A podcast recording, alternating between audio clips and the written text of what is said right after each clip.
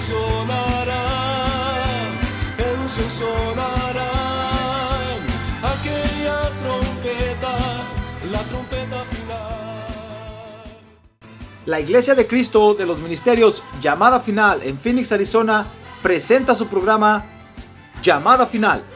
Conscientes de que vivimos los últimos tiempos y que la humanidad necesita escuchar la verdad eterna de Dios, presentamos el siguiente programa con el pastor José Arriaga.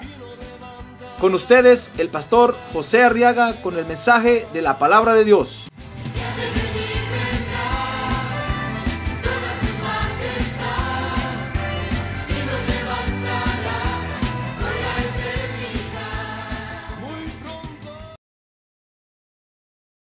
Abrir su Biblia conmigo en el Evangelio de San Lucas, capítulo 8. Y vamos a estudiar ahora la Biblia, hermano. Amén. ¿Quiere usted que Dios le hable? ¿Quiere conocer cómo es Dios?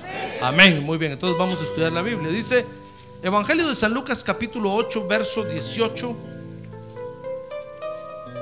Lucas 8, 18.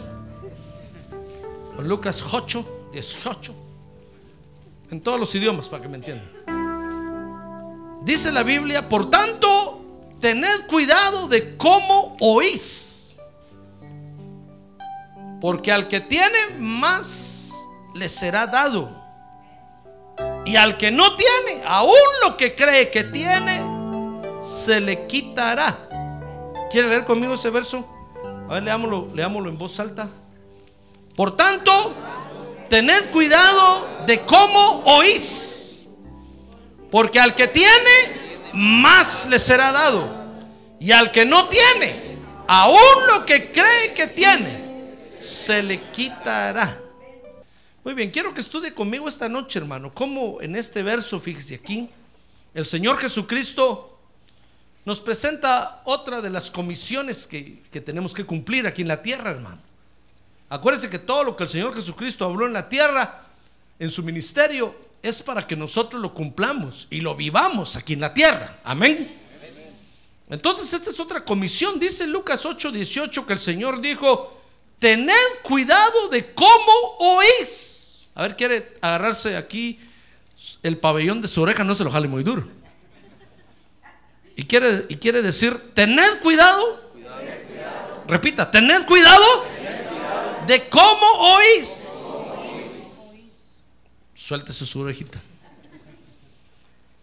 Fíjese que, ¿sabe cómo se llama esta comisión? Es la comisión de oír correctamente. Mire lo que el Señor dijo, hermano. ¿Quién iba a pensar que tantos problemas nos iba a traer el sentido del oído? El Señor no dijo, tengan cuidado de cómo tocan, tengan cuidado. No, Él dijo, tengan cuidado de cómo oyen. Porque al cumplir con esta comisión de aprender a oír correctamente, fíjese hermano, dice Lucas 8, 18 que vamos a permitirle al Señor que nos agregue más a lo que ya tenemos. Mire, se lo voy a leer, dice 8, 18. Tened cuidado de cómo es. Porque de esto, voy a parafrasear, dice, porque de esto depende de que se te dé más. O de esto depende que pierdas aún lo poco que tengas. Mire, ¿de qué depende? De que Dios nos dé, hermano. O de que perdamos. No depende de ser astutos, no depende de, no, no, no, de ser inteligentes, no, depende de cómo oímos. Por eso es una comisión. El Señor le está diciendo ahí a los discípulos, miren, por favor, váyanse y aprendan a oír. A diga, yo voy a aprender a oír. ¿Qué le parece que Dios, fíjese, necesita de nuestros oídos para instruirnos, hermano? Mire qué cosa tremenda. ¿Quién se iba a imaginar que el oído iba a tomar tremenda, tremenda importancia en el Evangelio? ¿Sabe usted que los murciélagos, fíjese que los murciélagos no se dirigen por lo que ven, sino por lo que oyen? Por eso usted los ve volar de noche y no topan, no chocan con nada. ¿Y cómo vuelan de rápido? Porque se dirigen por el oído. Mire qué importante es el oído, hermano. Más importante que mirar. El Señor dijo, tengan cuidado. Tengan cuidado de cómo oyen. Porque Dios necesita de nuestros oídos para poder instruirnos. Por eso, cuando se bañe, lávese los oídos, hermano. Pero no va a dejar que el chorro de agua le caiga ahí, porque también le va a entrar agua y se le va a, infectar ahí. Con un hisopo, límpieselos con cuidado. Aunque dicen los doctores que es malo quitarse el cerumen de ahí, la cera de ahí, hermano. Porque eso, es lo que protege que no entre el agua o el polvo.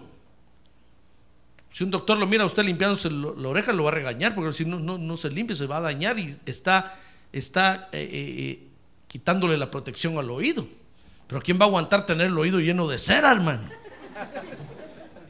¿Verdad que nadie? Yo creo que ni los doctores aguantan eso y a uno lo regañan. Dios necesita nuestros oídos para, para poder instruirnos. Dice Deuteronomio 4.1. Mire, dice que tenemos que escuchar para vivir bien. ¿Qué le parece? Deuteronomio 4.1 dice, ahora pues, oh, oh Israel, escucha los estatutos y los juicios que yo os enseño, le dijo el Señor a Israel, para que los ejecutéis, a fin de que viváis. ¿Qué le parece que tenemos que oír para vivir? Con Dios tenemos que oír para vivir. Tal vez en otro lado usted no necesita oír. Pero aquí en el Evangelio necesitamos oír. Por eso tiene que venir usted a los cultos, hermano. A ver, dígale que tiene un lado, venga a los cultos, hermano. Ya se dio cuenta el pastor que usted no viene a los cultos, dígale. Venga a los cultos. Porque usted necesita oír. No dice que necesita leer. Sino que cada uno le- leemos la Biblia en nuestra casa, hermano. Necesitamos oír.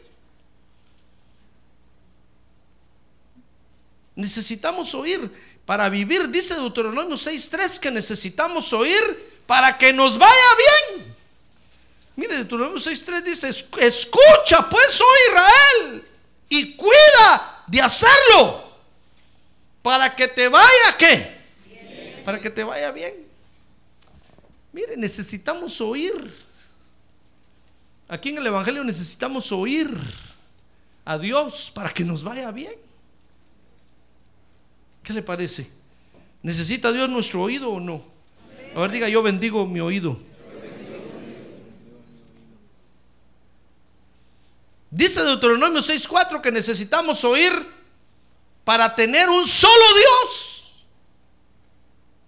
Mire por dónde comienza el hecho de que nosotros aprendamos a amar a un solo Dios, oyendo. Dice Deuteronomio 6:4, escucha, oh Israel, el Señor es nuestro Dios, el Señor uno es. Ah, gloria a Dios.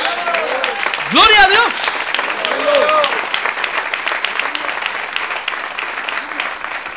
Pobres los que no oyen bien, hermano.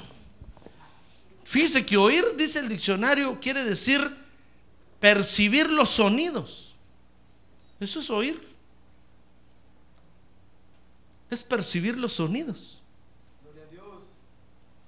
Fíjese que una vez yo escuché, es que al, oír estas, estas descripciones tan, tan sencillas, una vez escuché a una persona que decía, preguntaba, ¿qué es el color? Y aparecieron un montón de filósofos diciendo un montón de tonteras, hermano. ¿Y sabe qué dijo esa persona? ¿Saben qué es el color? Lo que se ve cuando hay luz. Yo me quedé asustado, hermano. Dije yo, es cierto. Mire, si apagamos la luz ahorita, aquí no se ve nada, todo se ve negro. ¿Sí o no? Pero, pero se prende la luz, entonces usted mira que los hermanos tienen camisa pinky. ¿Verdad? Entonces usted mira que las sillas son purple. Pero si no hay luz, yo dije, tiene razón. ¿Con qué razón? Cuando nos viene la luz de Cristo a nuestra vida, oh, todo lo vemos bonito, hermano. Ah, gloria a Dios, todo cambia de color.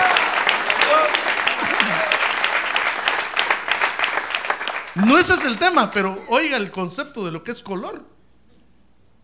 Yo decía a mi esposa, ¿con qué razón las tinieblas no alumbran nada? Mire la luz de los hombres, esas son las tinieblas.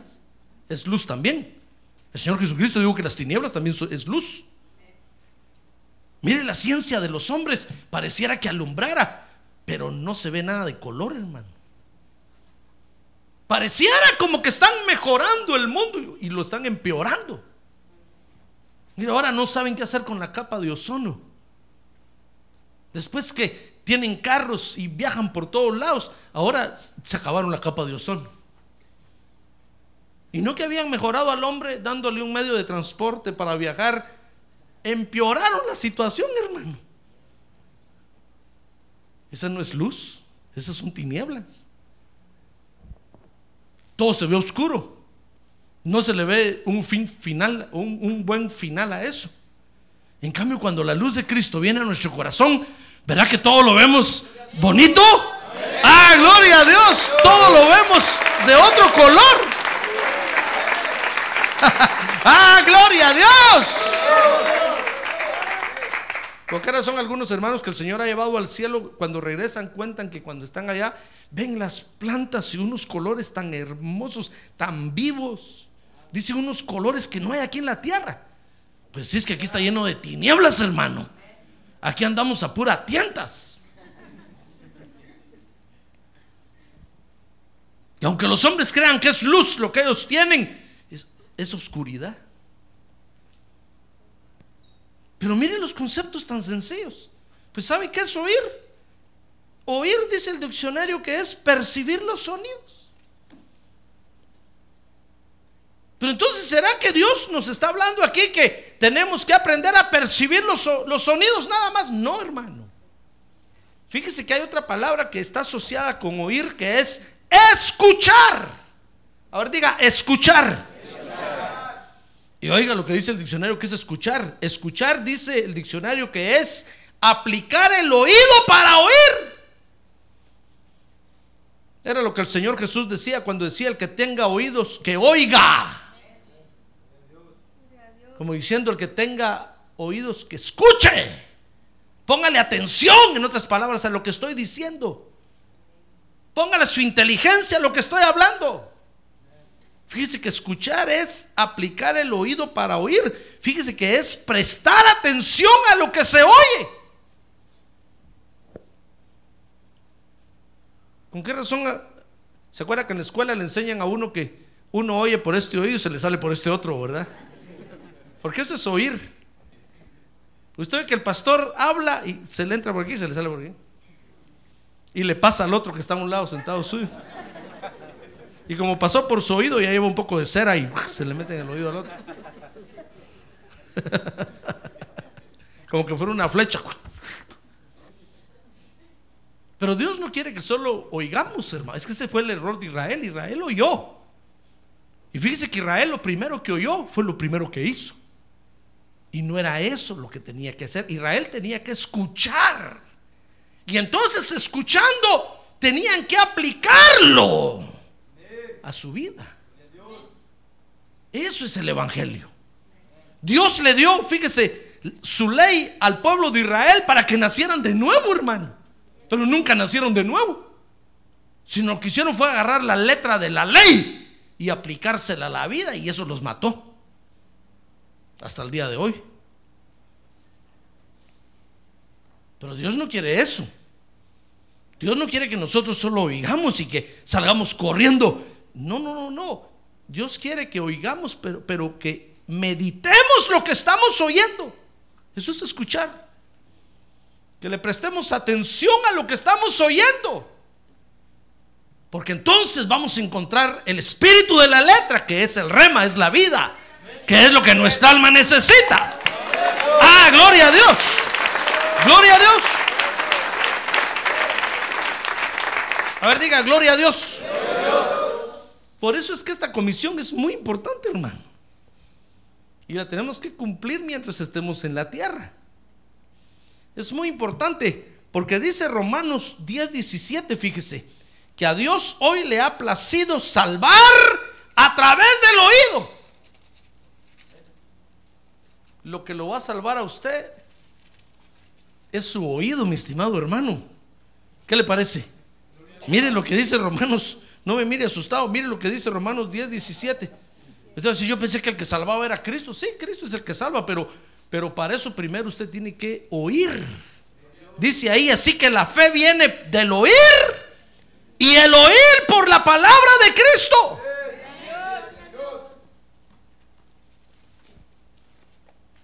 ¿Quién le dijo a usted que usted se iba a salvar viniendo a ver qué había en la iglesia? No. Viniendo a tocar las sillas de la iglesia? No. Se va a salvar escuchando. Dijo el apóstol Pablo, la predicación, la locura de la predicación del Evangelio. Ah, gloria a Dios, gloria a Dios, gloria a Dios. Escuchando, a ver diga, escuchando. A Dios le ha placido hoy salvar a través del oído, no a través de la mano, no a través de su pelo si no, algunos ya no tuviéramos salvación, hermano.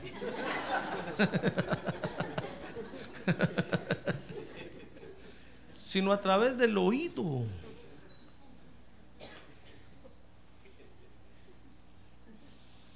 Dice Lucas 8:10, fíjese, que es por eso, fíjese, que hay una operación de error eh, eh, hoy que está funcionando hoy en la tierra. Porque a Dios le ha placido salvar a través del oído. Entonces el diablo lanza una su operación de error, dice, dice Lucas 8:10, que se llama, que se llama, viendo no vean y oyendo no entiendan. Oiga, cómo lo dijo el Señor. Dijo, y él dijo, a vosotros se os ha concedido conocer los misterios del reino de Dios. Pero a los demás les hablo en parábolas para que viendo no vean y oyendo no entiendan. Esa es una operación de error, hermano. Y no, cree, y no usted que el diablo se la inventó. El, el mismo Señor Jesucristo la puso en la tierra para que oyendo no entiendan. Mire qué cosa terrible hace Dios, hermano. Hay una operación y por supuesto que esa operación de error se la dio, puso de encargado al enemigo de nuestras almas. Y entonces el diablo dijo con mucho gusto, esa es mi especialidad. Voy a ir a la tierra y cuando el pastor esté predicando, los voy a dormir. Entonces cuando empiezo a predicar, usted empieza a oír una, una vocecita aquí en su oído que le dice, runa, runa, runa, runa. Y usted se arrulla, hermano. Se comienza a aflojar. Se relaja se duerme. Oye, pero no entiende. No necesariamente para estar dormido, no necesariamente tiene que tener cerrados los ojos, hermano. Hay quienes se duermen con los ojos abiertos así, mira. Si otra vez me contó un pastor allá que terminó el culto y se fueron todos y él se quedó de último y cuando iba saliendo ya había un niño en la, en la silla, hermano. Entonces él dice que este, este muchacho, pero se lo dejaron los papás aquí, pero dice que pasó y le dijo, vámonos para afuera, para afuera. Y se fue caminando y llegó hasta allá afuera, a la puerta. Y dijo, ¿y el muchacho? No salió y volvió a regresar, hermano. Entonces se le paró y dijo, para afuera, fuera. Ya estaba enojado el pastor. Cuando en eso entró el papá y le dijo, pastor, pastor, espérese, yo lo voy a sacar. Si no me hace caso. Dijo, está dormido. ¿Qué si se dormía con los ojos abiertos así, hermano? Y el pastor va a decirle para afuera. Y el niño dice, me dice el hermano, dice que yo solo miraba que me miraba. Yo, para afuera, ya mero lo jalaba del pelo, dije, este, ¿por qué no me hace caso? Y cuando entró el papá, estaba regañando al papá, hermano. ¿Qué hijo tan maleducado? No, pastor, le digo, es que está dormido. Pero si tiene los ojos abiertos, es que así se duerme. Entonces dice que lo agarró con cuidado. Entonces se movió el niño así, lo cargó y se lo sacó. Cuando yo estoy predicando, a veces usted se queda así, mira. Yo solo le miro la mirada perdida, digo, ya se fue. Ahorita que tiene un lado no se duerme, hermano, sí. ¡Hala! Ya ve que a mí no me puede engañar, todas me las sé, hermano. con los ojos cerrados, con los ojos abiertos, yo sé cuando usted se duerme. Porque el enemigo lo distrae a usted, fíjese, hermano. Entonces, entonces usted ya no, escucha. Está oyendo, pero se le va la mente y pasa la frontera. y, y llega hasta su rancho, fíjese, hermano, allá. Llega a la ranchería, mira todos inundados allá. y se viene de regreso. Cuando digo amén, entonces vuelve. El diablo lo durmió. Y el mensaje de la palabra no entendió. Y entonces se pierde la instrucción de Dios, ¿comprende? Dice, fíjese que hay una operación, una operación de error que está en función en la tierra que se llama viendo no vean y oyendo no entiendan. Fíjese que al enemigo le interesa que no miremos y que no oigamos bien. Por ejemplo, dice Lucas 8:20, quiero que vea rápidamente conmigo esos ejemplos. Que a Jesús, fíjese, ahí le hablaron. Y el Señor respondió para que oyendo no entendieran, hermano. Mire, Lucas 8:20. Dice que el Señor estaba hablando, predicando ahí, entonces dice que le fueron a avisar, tu madre y tus hermanos están afuera y quieren verte. ¿Y sabe qué dijo el Señor? Dice que él respondió y les dijo, mi madre y mis hermanos son estos que oyen la palabra de Dios y la hacen. Ah, gloria a Dios. Gloria a Dios. Mire, a Jesús le hablaron. ¿Será que no entendió? Tal vez el ujier se quedó parado con el papelito y dice, no, no, your mom is coming. Y Jesús le dijo, no, ya te dije que mi madre y mis hermanos son estos. Dijo, no me voy el Señor. ¿Cómo le hago yo para decirle que su familia está ahí? No, el Señor escuchó bien, hermano. El que no escuchó bien fue el que estaba ahí. El Señor está diciendo, mi madre y mis hermanos son estos que hacen la voluntad de mi Padre. Esta es mi verdadera familia. Ya ve que oyendo no escuchan. Y la operación de error dice que viendo no vean. Mire, dice Lucas 8:22.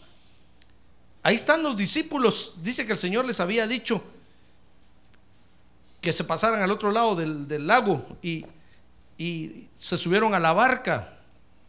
Entonces dice que entró uno de aquellos días en una barca con sus discípulos y les dijo, pasemos al otro lado del lago. Ahí está, mire, y se hicieron al mar. Pero mientras ellos navegaban, él se durmió. Y una violenta tempestad descendió sobre el agua y comenzaron a negarse y corrían peligro. Mire, los discípulos, ¿sabe qué miraban ahí? La tormenta. Y dice que fueron a despertar al Señor y dijeron, Señor, despiértate, nos vamos a ahogar aquí. Dice que el Señor se levantó y le habló a la tormenta y la tormenta se calmó. Ya ve que viendo no ven. Es que el enemigo lo que quiere es que nosotros no aprendamos a mirar bien, hermano. Nosotros lo único que miramos en la tierra son las puras tormentas que se vienen, pero no aprendemos a ver quién está con nosotros para calmar las tormentas, hermano. ¡Ah, gloria a Dios! ¡Gloria a Dios! ¿Ya ve que es, es asunto de aprender a ver bien?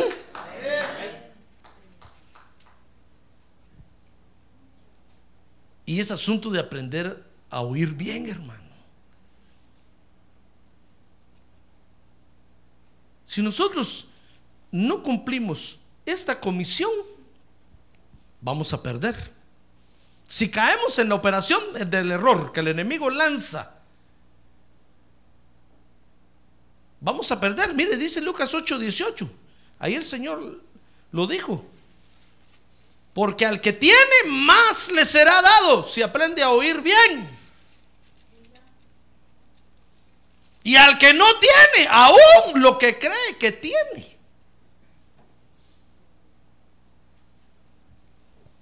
¿cómo es posible que, que no tiene, y- pero tiene? ¿Tiene o no tiene? Ah, es que el Señor nos conoce, hermano. El Señor sabe que siempre decimos, no tengo, no tengo. Tenemos. Por eso aún lo que, lo que creamos que tenemos no- nos lo van a quitar si no aprendemos, si no cumplimos con esta comisión, hermano. Amén. Por eso es importante aprender a escuchar a Dios.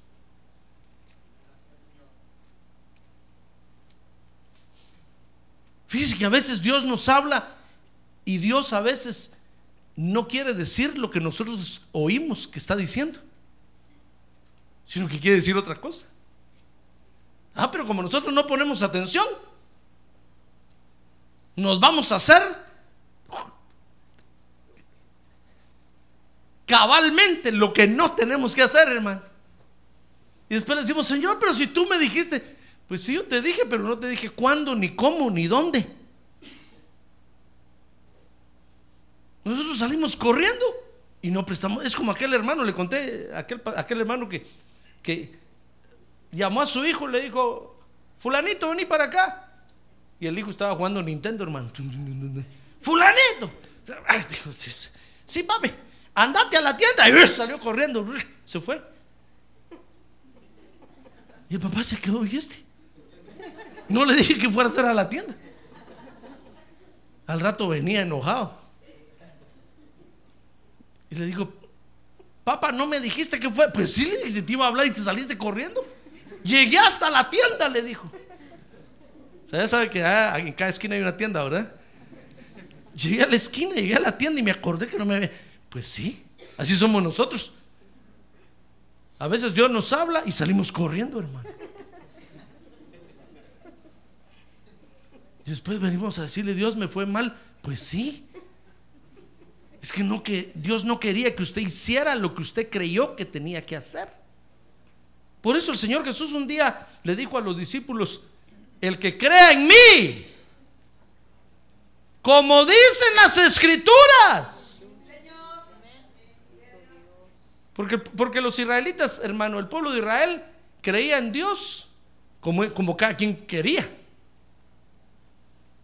Pero no es como nosotros querramos, sino como dicen las escrituras, hermano. Como dice Dios. Por eso tenemos que aprender a escucharlo bien.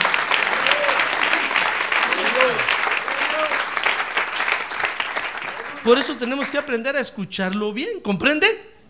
Mire cuántas herejías hay en la tierra, hermano, con respecto a Dios.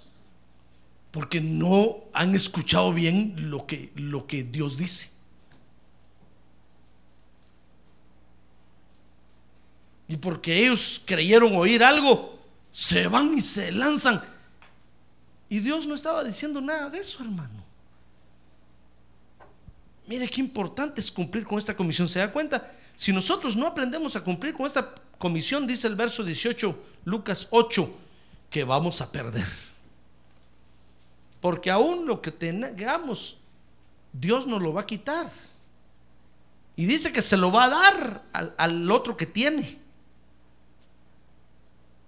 Porque nosotros nunca escuchamos bien. Ahora, para cumplir con esta comisión, fíjese entonces, hermano, tenemos que saber que el enemigo va a usar tres planes para que no escuchemos a Dios. ¿Quiere saber cuáles planes son? Lucas 8:12. Mire conmigo Lu- Lucas 8:12. Dice ahí, y aquellos, está hablando el Señor de la parábola del sembrador. Y entonces ahí está dando la interpretación de la parábola y, y les dice a los discípulos, y aquellos a lo largo del camino son los que han oído. Pero después viene el diablo y arrebata la palabra de sus corazones para que no crean y se salven. ¿Se acuerda que dice la parábola que, que la, parte de la semilla cayó junto al camino, verdad? Todos vinieron las aves de los cielos y se las comieron. Cuando la Biblia habla de aves, son los demonios. Entonces el primer, el primer plan que el enemigo va a utilizar para, para que nosotros no escuchemos a Dios es el desinterés. Ahora diga el desinterés. Es decir, nos va a quitar el interés por la palabra de Dios, hermano.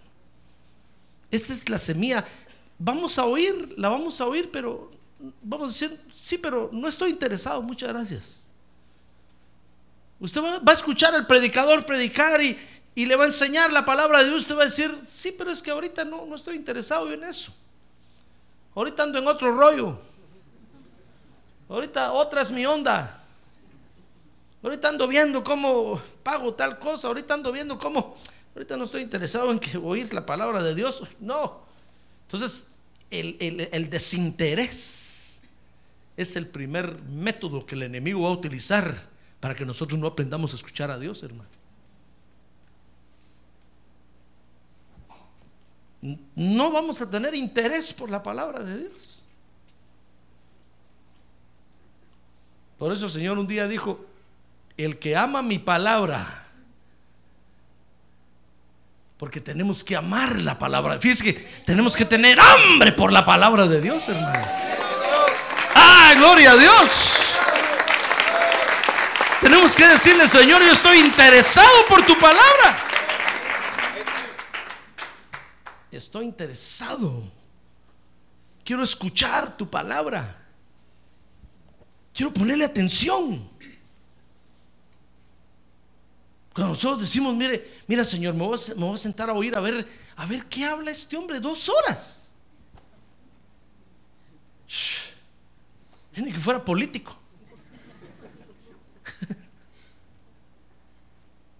Dos horas martes, dos horas viernes, dos horas domingo.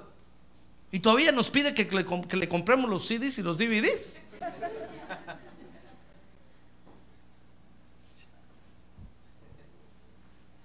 Yo voy a decir, voy a agarrar un papel y un lápiz y voy a anotar lo que dice este hombre. Voy a ver qué está hablando.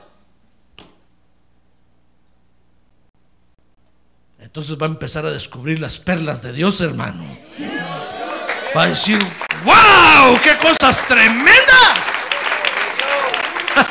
ah, gloria a Dios. Entonces tenemos que ponerle interés a la palabra de Dios, hermano. Pero el enemigo nos va a quitar el interés del corazón por la palabra de Dios. El, segundo plan que el enemigo va a usar dice Lucas 8:13. Mire conmigo Lucas 8:13. Está, hablando de, la siembra de la semilla, que es la palabra de Dios. Dice, y aquellos, dice que parte cayó sobre la roca, ¿se acuerda de eso? ¿verdad? Entonces dice, y aquellos sobre la roca son los que cuando oyen, mire, es que se trata de oír, ya ve. Cuando oyen, reciben la palabra con gozo. Pero estos no tienen raíz profunda. Y creen por algún tiempo y en el momento de la tentación sucumben. Porque el enemigo tiene otro, otro método que nos aplica que se llama la irresponsabilidad. A ver, diga, la irresponsabilidad. Es decir, que nos va a quitar la responsabilidad por la palabra de Dios, hermano. Nos va a decir, no, pero es que eso dice el pastor, porque él no tiene otra cosa que hacer el pobrecito. Nada le cuesta hablar eso. Pero tú eres un hombre muy ocupado. ¿Cómo vas a hacer lo que, lo que dice la Biblia? No, eso, eso es cuando, cuando Dios te dé la oportunidad. Entonces nos quita la responsabilidad, ¿comprende? Mire, porque por eso es que no tiene raíz profunda, dice ahí, dice ahí el verso Lucas 8:13. Nunca tienen raíz profunda. Solo están por encimita. Entonces viene el problema y plum, los bota.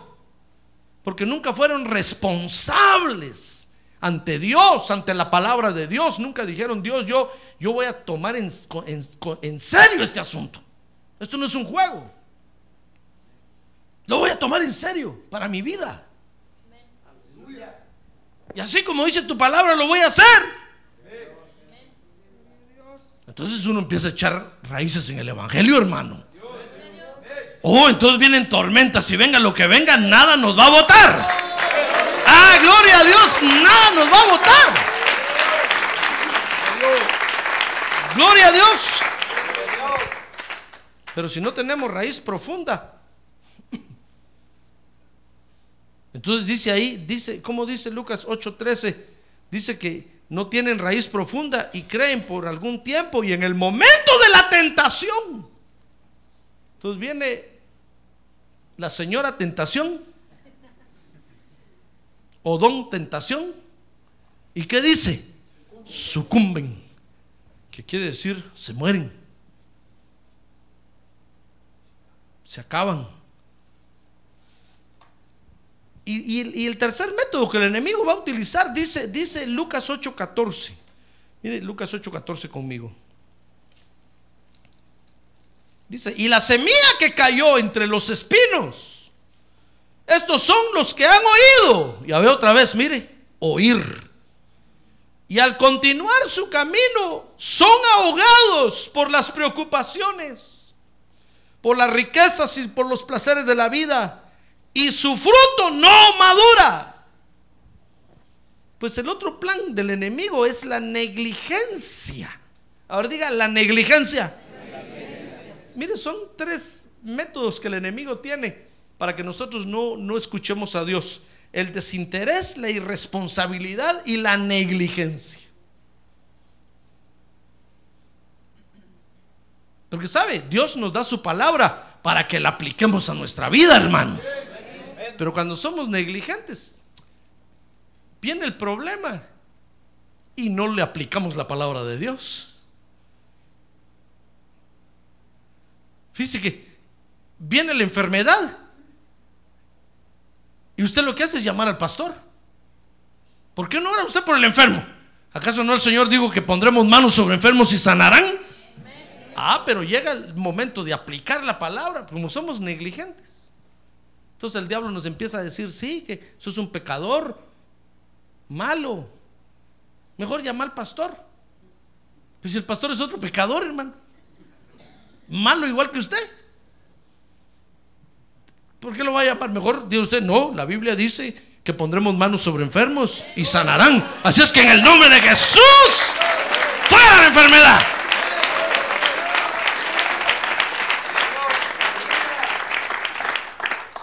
Ah, pero nosotros hemos oído que Cristo sana, pero no hemos escuchado que nos quiere usar a nosotros para sanar a los enfermos, hermano. ¿Comprende eso? Es que es cómodo, es cómodo, fíjese, usted, usted quiere que su hijo aprenda a leer y escribir, ¿qué hace? Lo lleva a la escuela. Y ahí están los maestros, hermano, viéndose en problemas con todos nuestros hijos.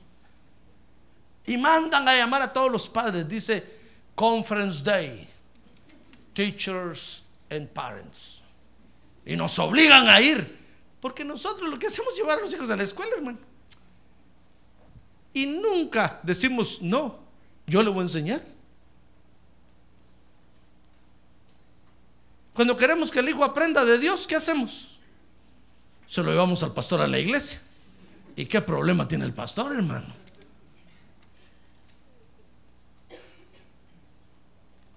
No, hermano. La negligencia es un, es un método que el enemigo que el enemigo usa para que nosotros no oigamos a Dios, para que no aprendamos a prestar nuestro oído, a escuchar lo que Dios realmente quiere. Amén. Mire, ¿sabe, ¿sabe qué dice la Biblia? Que Dios nos ha dado hijos. ¿Reconoce usted que Dios le ha dado hijos, verdad? A ver, diga, Dios me ha dado hijos. A ver, dígale gracias, Señor, porque me has dado hijos. Pero, pero ¿sabe, ¿sabe para qué nos los dio? Dice ahí la Biblia. para que sean profetas. ¿Qué le parece? Ay, hermano. ¿Dónde estarán nuestros hijos? Son mecánicos, son abogados, son ingenieros, son doctores, son cualquier cosa, menos profetas. Y Dios nos lo dio para que sean profetas. ¿Qué le va a decir usted al Señor el día que venga? Decir, tus hijos, es cholo, Señor. Sí, señor. ¿Qué, qué?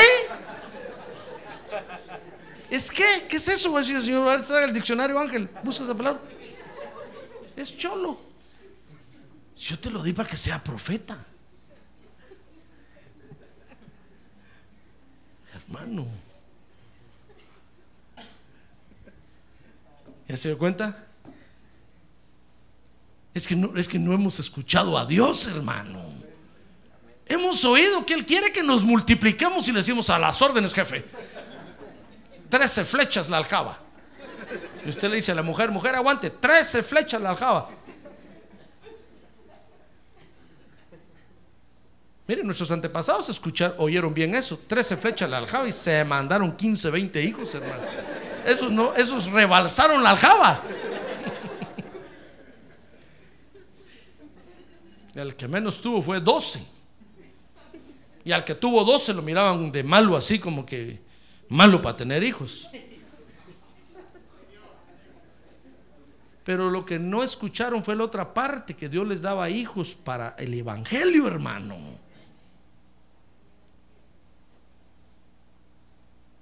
Se los entregaron a los ídolos, se los entregaron a Moloch, se los entregaron a Dagón, se los entregaron a, Alá, se los entregaron a, a Baal, se los dieron al festival, se los dieron al carnival, pero nunca se los dieron a Jehová de los ejércitos. ¿Comprende? Mire, mire, ya ve, ya ve que tenemos que aprender a escuchar a Dios. Ah, pero el enemigo nos pone desinterés por la palabra. Y ya va a predicar el pastor. Ah, sigamos cantando mejor. Nos quita el interés por la palabra de Dios. Nos quita la responsabilidad que tenemos ante la palabra de Dios, hermano. Fíjese que nos, nos pone un corazón negligente.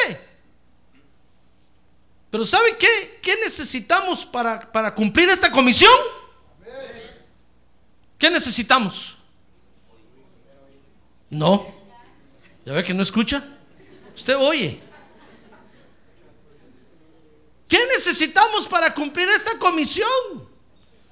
Destruir los planes del enemigo, hermano.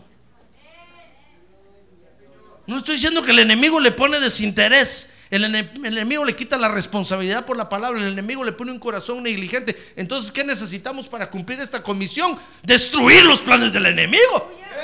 Sacar la espada y agarrar al enemigo y partirlo en mil pedazos.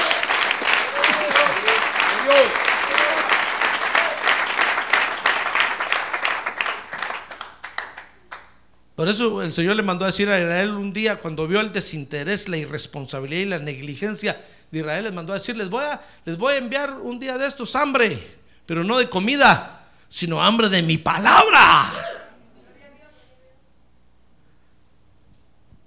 Porque no, no aprendemos a escuchar a Dios. Entonces, ¿qué necesitamos? Le repito la pregunta. ¿Qué necesitamos para cumplir esta comisión? Destruir los planes del enemigo. Pero ahora le pregunto, ¿cómo vamos a destruir los planes del enemigo, hermano?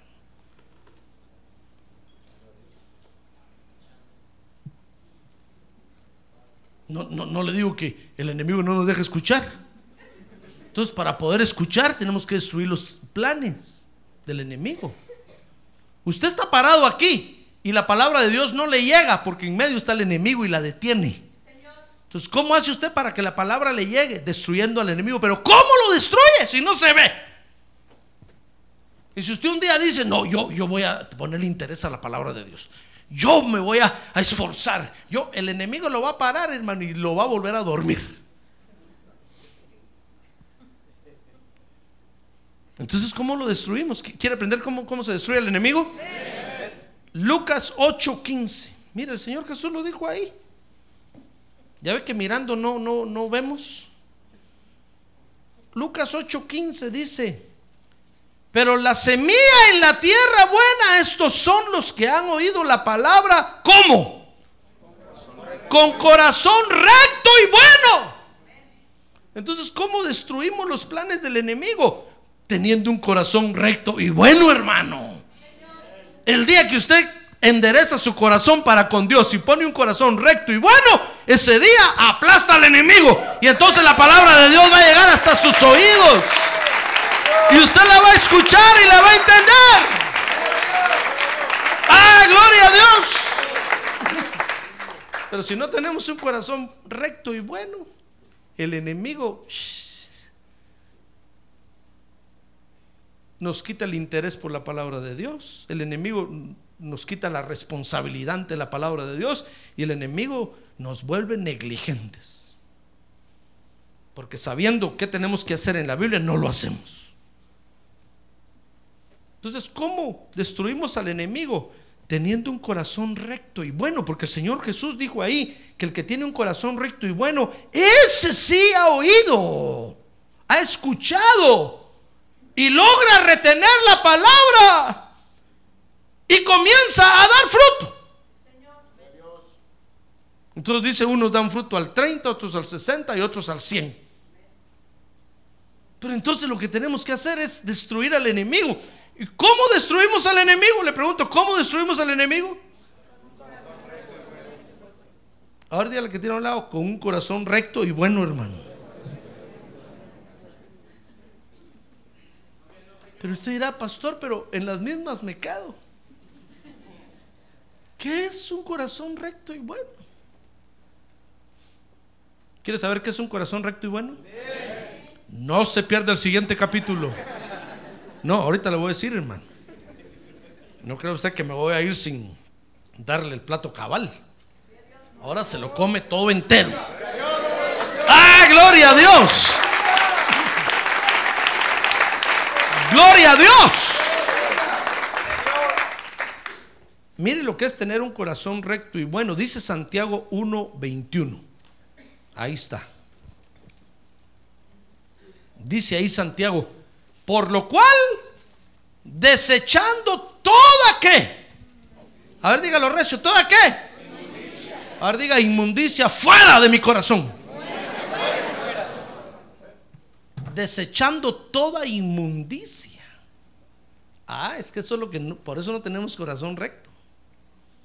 Por eso la palabra de Dios no nos llega al corazón, hermano. Por la inmundicia desechando toda inmundicia y todo resto de qué? De malicia. Mire lo que no nos deja escuchar a Dios, la inmundicia y lo maloso que somos, hermano. Entonces, el corazón no lo tenemos recto, ni, ni bueno. Entonces tenemos que desechar toda inmundicia y toda malicia. Dice, recibid con humildad la palabra implantada, que es poderosa para salvar vuestras almas. Mire lo que no nos deja tener un corazón recto y bueno, la inmundicia y la malicia. Dirá, pastor, pero en las mismas me quedo, ¿qué será eso? Pues es cuando usted dice, no, ya el pastor ya va a empezar, ya, va a empezar a pedir dinero, ya, ya, ya. Maloso, inmundo. Ya, ya, no, ya va a empezar a, paliar el pastor, ya, ya, ya, no, no, no, no. Ya nos va a empezar a sermonear. Inmundo, maloso. O cuando usted dice, no, no, ya el pastor está diciendo eso por mí. Por mí lo está diciendo, ya sé yo que por mí.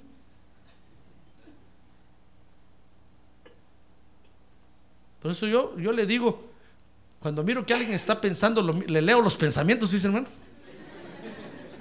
Y veo que alguien está pensando y está diciendo, el pastor está diciendo por mí. Le digo, sí, por usted lo estoy diciendo. ¿Y qué? ¿Acaso no es bíblico? Sí, ¿acaso no el apóstol Pablo le dice, a los de Corinto, miren, me enteré por los de, por los de Cloé que ustedes andan haciendo esto y esto y esto y les digo les- hermano, es bíblico. Yo me entero aquí que usted anda dando traspiés por allá.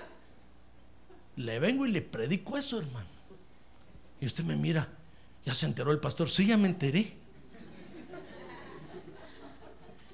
Fíjese que muchos dicen, no, yo no voy a hablar con el pastor porque inmediatamente después predica de eso. Pues sí, si eso se trata. Y qué rico es, hermano.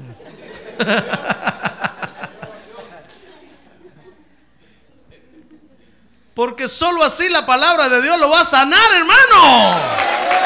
¡Ah, gloria a Dios!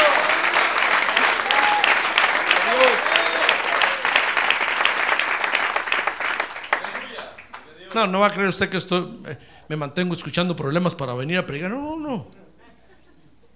No he llegado a ese extremo como el apóstol Pablo llegó. Pero si Dios le habla, ¿qué culpa tengo yo, hermano? Yo no puedo dejar de predicar solo porque usted anda haciendo eso, no puedo dejar de predicar eso porque se va a ofender. No. Yo tengo libertad para predicar el Evangelio. Entonces, ¿qué es la inmundicia y la malicia?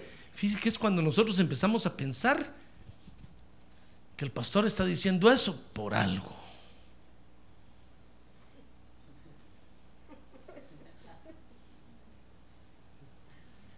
Y todos miran a la esposa del pastor así. Lo está diciendo por ella. Malicia, inmundicia. Eso no, eso no lo va a dejar escuchar a Dios, hermano. Tenemos que quitar la inmundicia y la malicia. Y dice Santiago ahí, tenemos que recibir con humildad. Tenemos que dejar de pensar y decir, no, el pastor está diciendo eso en doble sentido. Inmundo, maloso, oso.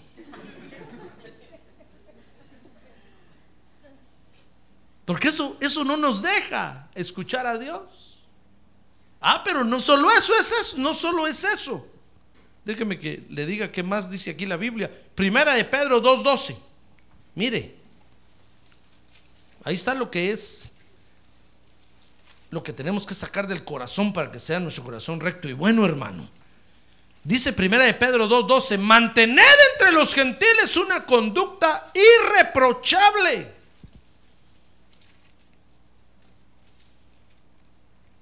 A fin de que en aquello que os calumnian como malhechores, ellos por razón de vuestras obras al considerarlas glorifiquen a Dios en el día de la visitación. Pero no es ese verso el que quería leerle. Yo creo que es primera de Pedro 1.12. A ver, pongan en la pantalla aquí primera de Pedro 1.12. Es que el apóstol Pedro usa una palabra aquí muy especial, hermano, que quiero que la lea. No, tampoco. Le dije, no, es segunda de Pedro. Segunda de Pedro 2.12.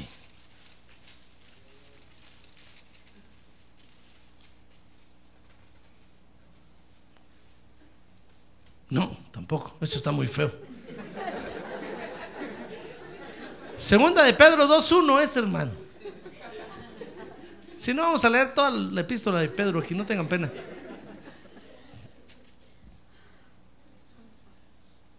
No, tampoco. Mejor lo voy a buscar yo aquí.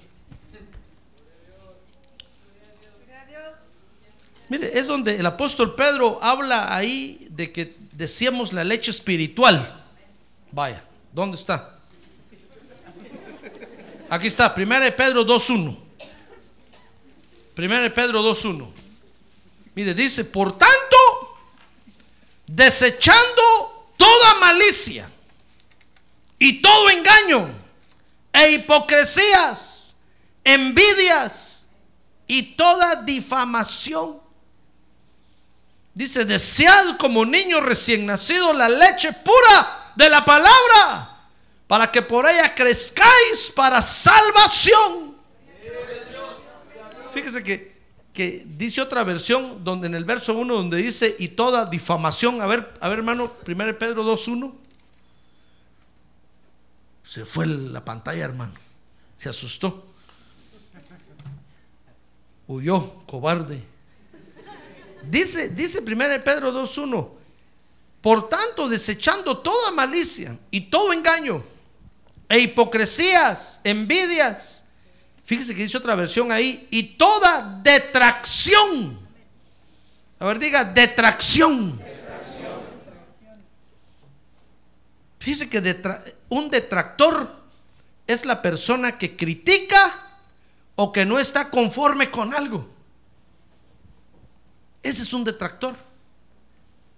Entonces dice el apóstol Pedro ahí, miren, dejemos de- para, para aprender a escuchar a Dios realmente, tenemos que dejar toda malicia, toda inmundicia, todo engaño, toda hipocresía, envidia. ¿Ya ve por qué tenemos que, que deshacernos de todos esos enemigos? Y toda detracción, toda inconformidad, toda inconformidad, hermano. Porque si nos entra la inconformidad, venimos a la iglesia ya no a, a escuchar la palabra de Dios, sino que venimos a criticar. Entonces empezamos a decir, no, el pastor solo eso predica ya. No, el pastor solo de eso habla. Y una vez vino conmigo un hermano y me dijo, mire pastor, me voy de la iglesia. Le dije, ¿cómo no? ¿Y por qué? Porque usted solo del velo habla. Solo que las mujeres se tienen que cubrir la cabeza. Yo dije, espérese, hermana. Y fui a sacar mi archivo, todos los mensajes, hermano. Gracias a Dios los tengo por escrito. Dije, mire, tengo tantos meses de no hablar nada de eso. ¿Dónde? ¿Dónde oyó usted eso? Pues aquí me dijo. Cada culto usted habla de eso. Es mentira del diablo. Le dije, no he hablado nada de eso yo.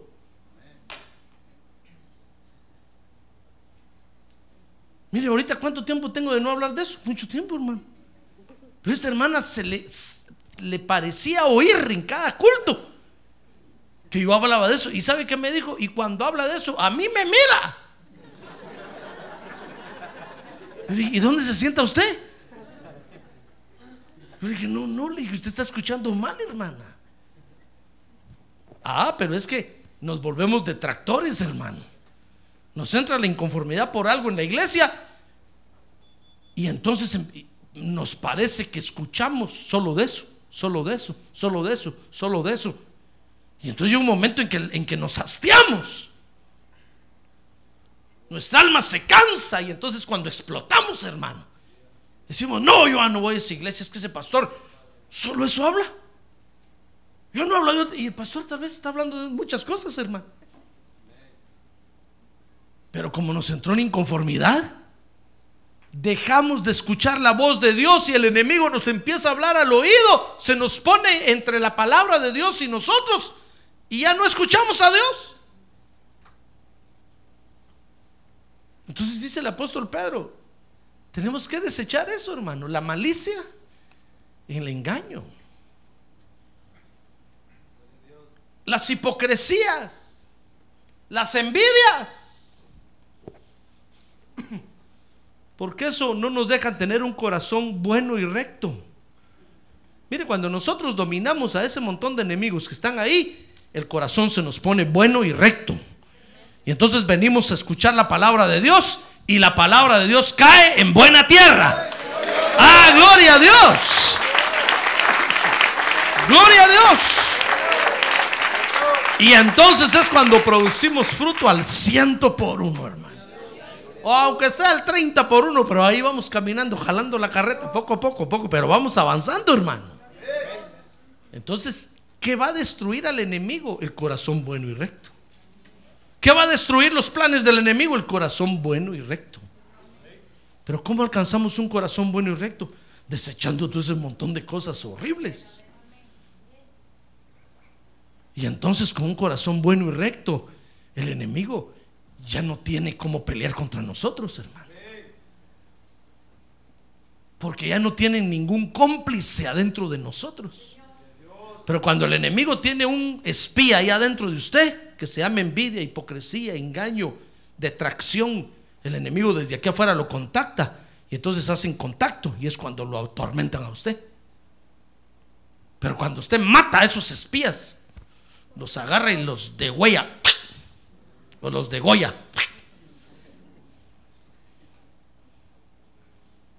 Entonces el enemigo ya no tiene. Entonces usted viene y recibe la palabra de Dios con gozo y comienza a producir fruto. Amén. Y fruto maduro que permanece y que exalta el nombre de Dios. ¡Ah, gloria a Dios! ¡Gloria a Dios! Así es que hoy nos toca aprender a cumplir esta comisión, hermano. Que es la comisión de aprender a oír a Dios. Ahora diga la comisión de aprender a oír a Dios. Porque entonces vamos a, vamos a entender lo que Dios está hablando. Y Dios nos va a decir a la derecha y nosotros nos vamos a quedar así firmes. Señor, ¿por qué no te mueves? Porque estoy esperando que me digas cuándo, Señor. Oh, oh, aprendiste. Porque otras veces te decía a la derecha y te ibas corriendo. Y no te había dicho que ya. Derecha, ya. Sí, señor. ¿Por qué te volteaste? Dijiste ya, Señor. Sí, ahora ya te limpiaste los oídos, ¿verdad?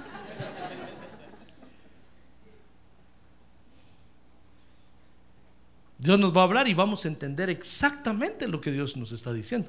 Amén. Muy bien, cierre sus ojos, hermano. Cierre sus ojos. Gloria a Dios. Gloria a Dios por esta comisión.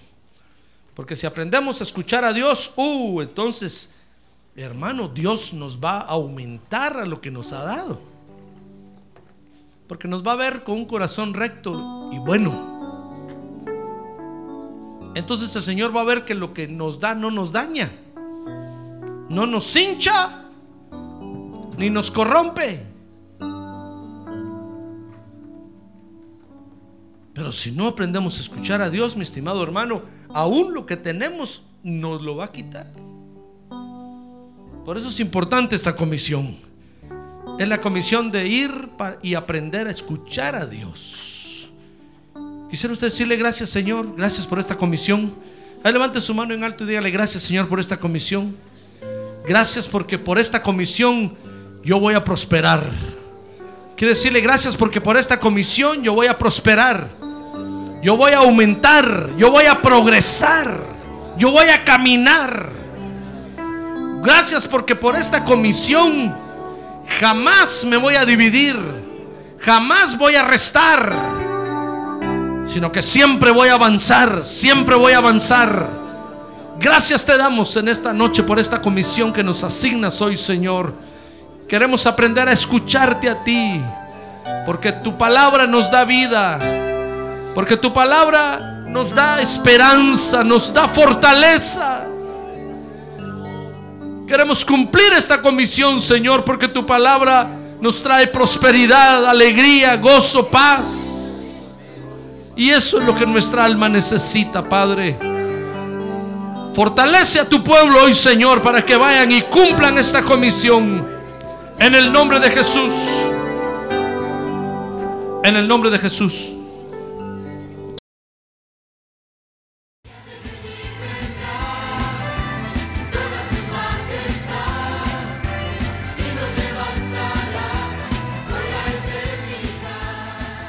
La Iglesia de Cristo de los Ministerios, llamada final en Phoenix, Arizona, cumpliendo con la comisión de Joel 2.1, presentó su programa, Llamada Final.